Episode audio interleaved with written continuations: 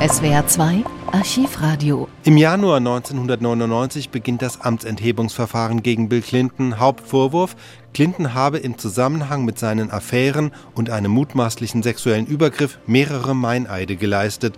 Doch nicht einmal Clintons politische Gegner, die Republikaner, sind wirklich in der Sache entschlossen und geeint. Vor dem US-Senat beginnt am Abend das Amtsenthebungsverfahren gegen Präsident Clinton.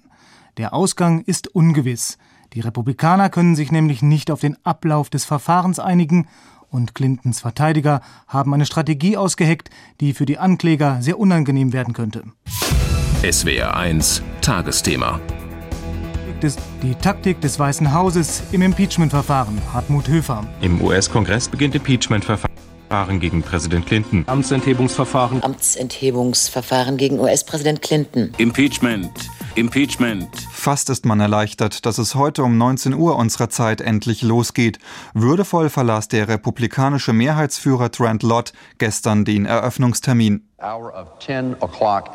Um 10 Uhr am Donnerstag, den 7. Januar 1999, wird der Senat die ehrenwerten Vertreter des Repräsentantenhauses empfangen, die die Absetzungsanklage gegen William Jefferson Clinton, den Präsidenten der Vereinigten Staaten, vorlegen. Tja, und wer weiß, was dann folgt.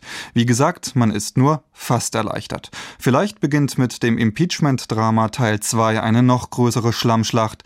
Clintons Anwälte wollen nämlich sämtliche Anklagepunkte nochmals auseinandernehmen, um zu beweisen, wie banal und fadenscheinig die Vorwürfe gegen den Präsidenten seien. Und dabei geht's möglicherweise erneut bis ins intimste Detail.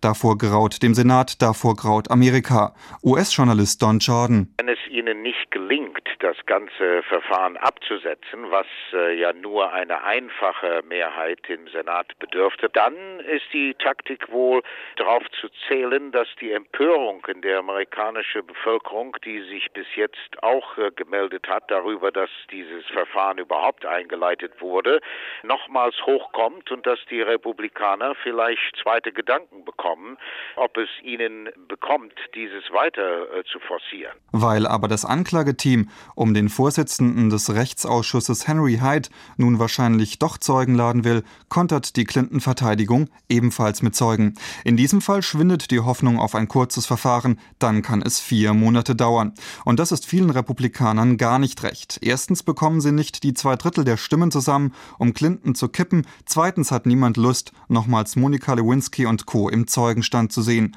Und wer weiß, was etwa Linda Tripp Interessantes über ihre Verbindung zu Sonderermittler Star sagen kann. Paradoxe Lage also. Auch wenn das Verfahren sich jetzt ewig hinzieht, kommt am Ende wahrscheinlich nicht viel mehr als eine Geldstrafe, eine Abmahnung für den Präsidenten heraus.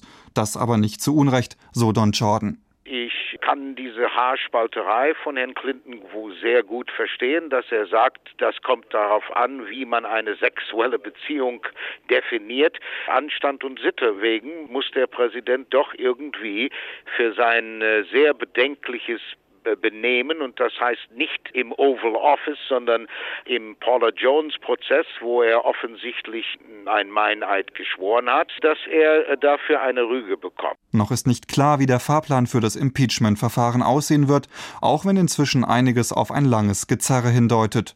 US-Historiker Jim Cole etwa spricht von der Büchse der Pandora, fürchtet unberechenbare Zeugen gerade von Seiten der Clinton-Verteidigung, fürchtet, dass der böse Geist nicht mehr in die Flasche zurückkehren will. You open up Pandora's box.